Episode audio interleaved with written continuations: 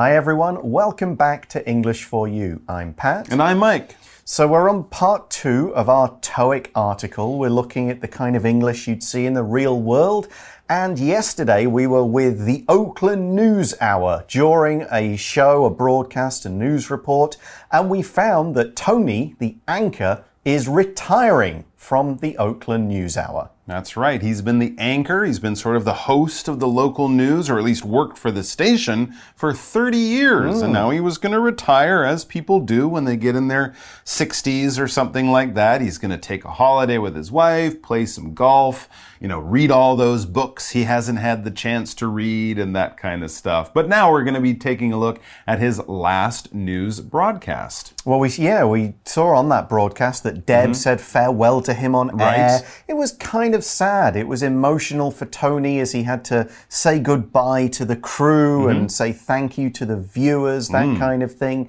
He gave some thoughts on his career, that sort of stuff. And it's his career that we're going to focus a bit more on today. Oh, okay. We're actually going to read a local news report uh, mm. about Tony, his career, oh. that kind of thing. So this has been written by another reporter, another journalist, maybe with the, the Oakland news team or maybe mm -hmm. elsewhere in the city. But since he's been there on this show for 30 years, he's kind of an important local personality. True. So if he's retiring, you kind of want to mark that with a special article. It's, sure. it's a good piece of local news. So let's see what they write about him. Reading Tony Partridge says farewell to viewers. Respected news anchor Tony Partridge signed off the Oakland News Hour for his final broadcast last night. Partridge has had a long career in the news industry and has been in the business for over 40 years. Upon graduating from the Brighton School of Journalism, Partridge got his first job writing for a local newspaper. Later, he was a radio reporter and then moved into TV, covering politics for the Oakland News Hour. Partridge was then promoted to the anchor's chair, where he's been a familiar face for the past two decades. When asked how he feels about retiring, Partridge is sentimental this TV station was my home for 30 years, he said. In the beginning, I made plenty of mistakes, but the older journalists showed me the ropes. I'll never forget what they taught me. While Partridge will miss his colleagues, there are some things he won't regret leaving behind. My eyes are getting worse, and it was becoming difficult to read the teleprompter. He mentioned one serious mistake when he referred to Mayor Davis as Major Davis. The mayor called him the next day to thank him for the military promotion. Tony Partridge will be missed, and he will forever be an unforgettable Oakland personality. Okay, so we know who Tony Partridge is. He's this news anchor for a local station in Oakland who's retiring. So let's find out more about him by reading this news story that was probably in a local newspaper or mm. maybe on a local news website about Tony, who everyone in that town knows from the TV news. It says respected news anchor Tony Partridge signed off the Oakland News Hour for his final broadcast last night. So, this is basically the story we would be reading the next day about the evening news from last night, which was Tony's last one. He signed off last night. When you sign off, this phrasal verb basically means you're kind of closing, you're, you're ending something, you're bringing something to an end, you're wrapping things up. And this is actually a phrase that many reporters or many uh, hosts of television shows or radio shows might say, just to kind of show or signal that, well, that's it. That's all the time we have. We're going to sign off. They're saying goodbye. They might tell you about the next show coming up tomorrow or next week, thanking you for watching or listening. It's that whole basically short goodbye speech and, mm. and information they say at the end of a broadcast. Yeah, you could sign off from a letter as well, and maybe this is where the phrase comes from because at the mm. end of a letter you sign your name and that's mm. basically the last thing you write. Right. So to sign off from a letter, you might, you know, yours sincerely, looking forward to talking to you soon, -hmm. and that's the end of it. So we know that he's had his final broadcast, but what was he doing before that? The article says Partridge has had a long career in the news industry and has been in the business for over 40 years. Hmm. So we talked about the meaning of career yesterday. So his career, he's been 30 years on the station, mm-hmm. but for 10 years before that, he was doing other stuff in the business. Here, the business means the news industry, the news business, the business, the occupation of finding out news and reporting it to the public. All right, so let's go back to how he got into the news business way mm-hmm. back in time. It says, upon graduating from the Brighton School of Journalism, so we know where he went to university or, you know, journalism school, then it says Partridge got his first job writing for a local newspaper. All right, well, that kind of makes sense. You know, he went to uh, you know school to learn how to be a journalist, a reporter, and then of course he didn't become the the top anchor on a local TV news station right away. No, after he graduated, he went to a local newspaper and probably wrote very boring stories about local events for a few years before he moved on with his career. But of course, before you begin your career, you do generally graduate from some kind of school school. To graduate, this verb basically means to successfully complete your studies, all right? To do to finish your degree, to take all the exams, to get all the right grades and basically to get that piece of paper, that certificate, that graduation certificate or diploma that says you've successfully completed. Now you can go off and study more, hmm. get a job, do something else with your life. But you successfully completed all the studies and tests and exams at a school you can go now. For example, Walter graduated from the same university as his parents did, many years apart, but they went to the same university and successfully finished their studies there. He graduated in journalism. Yeah, journalism was his hmm. area of study, and this is the industry and activity of reporting the news and current events around the world. So, journalism is the business area. If you are working in this field, you will be a journalist.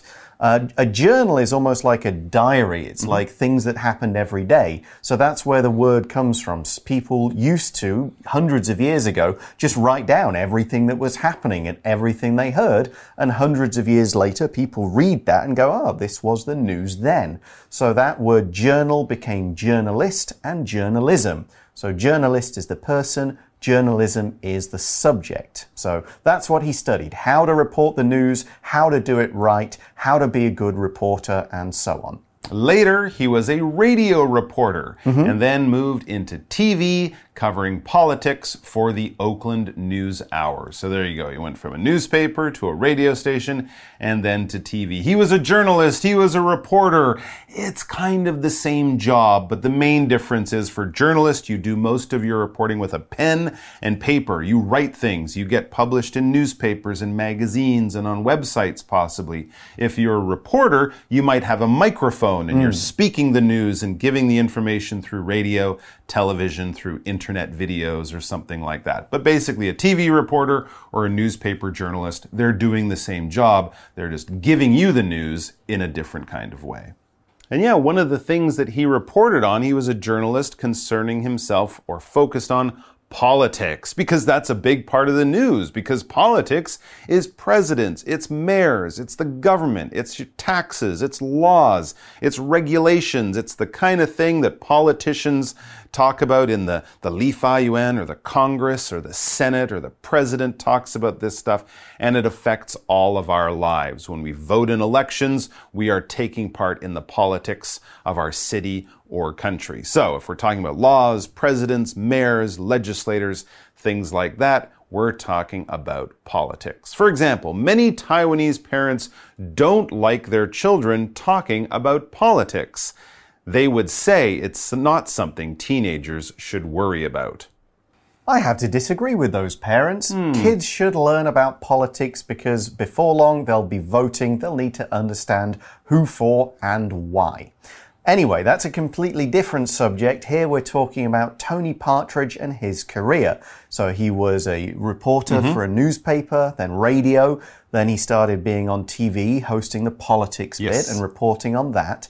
We then see Partridge was then promoted to the anchor's chair, where he's been a familiar face for the past two decades. Hmm. So, the anchor's chair, this means he, he not only sat on the chair, but he mm-hmm. got that job. That's what that phrase means. And promoted means he got to a more important role with a bigger salary and more responsibility. So, yeah, the anchor would be the main guy for a mm-hmm. news program. So, it is a promotion. That's pretty much the top job you can get unless you become like the studio boss or something like that. That's right. Now, back in the article, it says next when asked how he feels about retiring, Partridge is sentimental.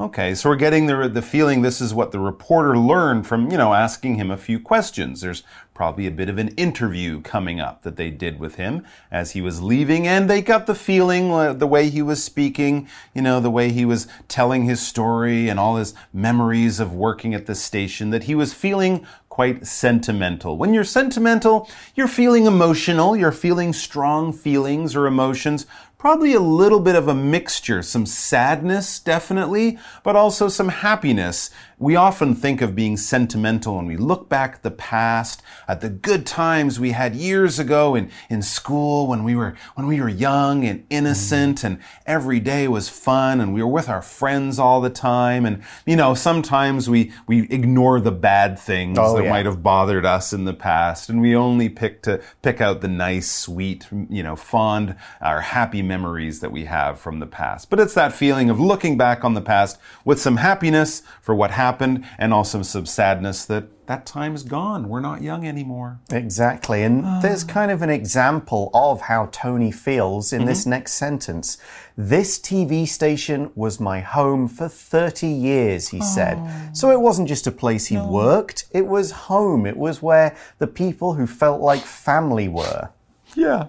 Getting Yeah. a little sentimental for Absolutely. Tony. Absolutely. So it was. It was a place he went and he celebrated happy days, birthdays with these people. You know, they were like family. In the beginning, he says, I made plenty of mistakes. Mm, who doesn't? But the older journalist showed me the ropes. All right. So he's basically saying, I learned a lot from being, from working here as a young reporter. He made mistakes. Most people do make mistakes when they begin their job, for sure. And the older journalists, though, he says, showed him the ropes. Well, that was nice of them. Hmm.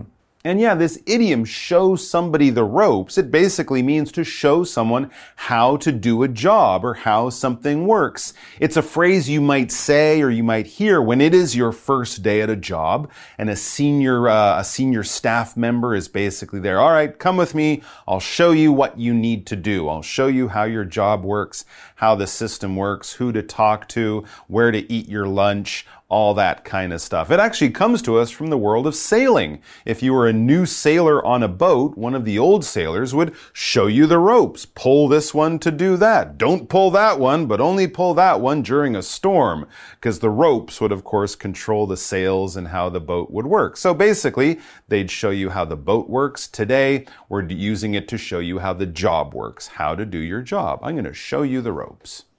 Okay, so yeah, the, the journalist helped him, as all senior employees should do to young employees. Sure. Show them what to do. And Tony adds, I'll never forget what they taught me. Of course, here, what is a pronoun meaning the things that. So I'll never forget all their good advice, is what he's saying. All right, so those are some quotes from the uh, the actual interview with this man. Now we get back to the story, and the writer writes, "While Partridge will miss his colleagues, there are some things he won't regret leaving behind." Ah, so we're getting a, a different side of his working life. Of course, he loved working there, he loved the people he worked with, but there were some things, some parts of his job that he won't regret leaving behind. He'll be happy that he doesn't have to do this, you know, waking up early, that kind of thing, something you might not enjoy. But he certainly enjoyed being with his colleagues. We learned that, and his colleagues are his coworkers. That's basically what a colleague is. It's someone who works at the same place with you, or maybe someone in the same job. A doctor at one hospital might call a doctor at another hospital his colleague. Mm-hmm. Maybe they work in the same field, but basically there's a relationship through your working life with this person. They are a colleague. For example, Barry often goes fishing with his colleagues on the weekend. So the other uh, businessmen or whatever he works with, they go fishing on the weekends. So yeah, Tony misses those colleagues. He will, yes. He's going to say, "Oh, the people I work with, they were best, great. It the was best." fun." However, there are other things he won't regret leaving behind. To regret something means to feel bad about something you did or to wish you didn't have something, to kind of just feel like, ah, bad about the past. This is going to be bad in the new in the new time, something that I don't like to look back on. In this case, Yeah. of course, Tony's saying he doesn't regret leaving them. Right. He's happy they're in the past. He's happy he doesn't have to do these things. There will be no regrets like, oh, I should have stayed at the job. What was I doing? He won't feel that way about these certain things. Here's another sentence using regret.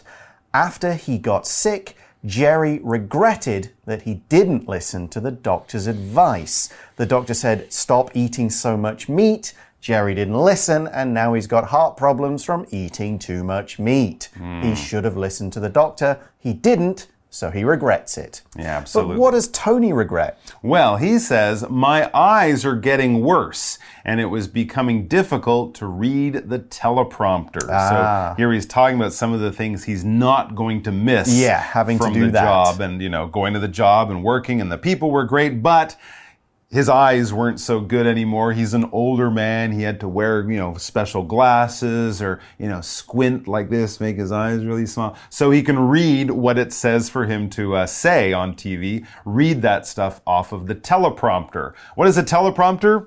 Right it's there. that. It's the thing that we're looking at. Yeah. We have a teleprompter here, and it basically puts the words from the article on a little screen or on a mirror in front of the camera. So that's what we're reading off of. They use this in a lot of television shows and even probably in movies and other things like that. Hmm. But basically, so someone can look at the camera and read without kind of having to look over on one side. They have this special machine called the teleprompter. And yes, news anchors will often, they're not actually reading off those papers. Those are just fake. There might be a note saying, like, this is the next story or Right. a little thing like that. Or it might say what the teleprompter should say if it breaks. That's true. It's a hold that backup. yeah. Okay.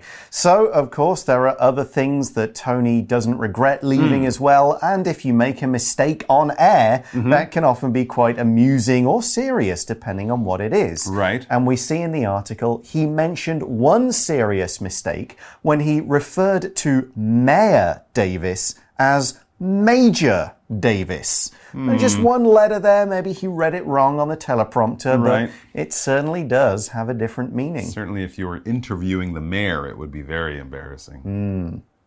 So Tony's mistake was to refer to the mayor as a major. When you refer to a person, you're either talking about them or sometimes talking to them. You're bringing up this particular subject as to introduce it or to mention it, often being related to the other things you're talking about.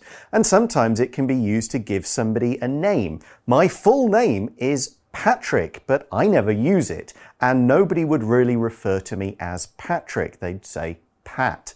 That's how people refer to me if they're talking about me to other people. Here's another example of this sort of thing. Basketball fans sometimes refer to LeBron James as King James or simply LeBron.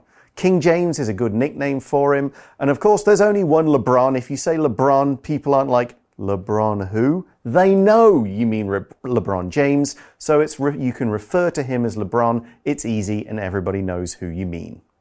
So yeah, instead of saying Mayor Davis, he said Major Davis. Hmm. That could be a little bit embarrassing. And it says the mayor called him the next day to thank him for the military promotion. Oh, that made it even more embarrassing. So he got this confused. The mayor, of course, is the head of the city. A major is a rank in the army, like a hmm. colonel or a captain or Yeah, something quite like a high-ranking officer. So calling a, a, a, a mayor who's, you know, a politician, a major who's in the army or something, that's a very strange thing to get confused. But to make it even worse, it says the mayor, the real mayor, called him the next day after hearing this on the news and said, Thank you for the military promotion. I've never been in the army, Tony, but yesterday you said I was a major.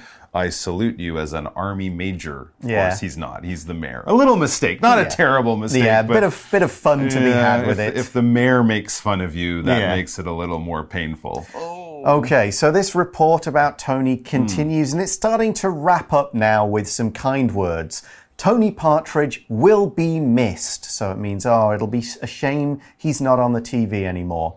And it also says, and he will forever be an unforgettable Oakland personality. Hmm. So here the word personality means kind of a person and usually an interesting person. And we say Tony was an unforgettable personality. If you're unforgettable, you're someone or something that is not easily forgotten. Its qualities, either good ones or bad ones, keep it in your memory for a long time. You could have an unforgettable vacation, one that you'll always remember and you'll love to talk about and think about, and so on.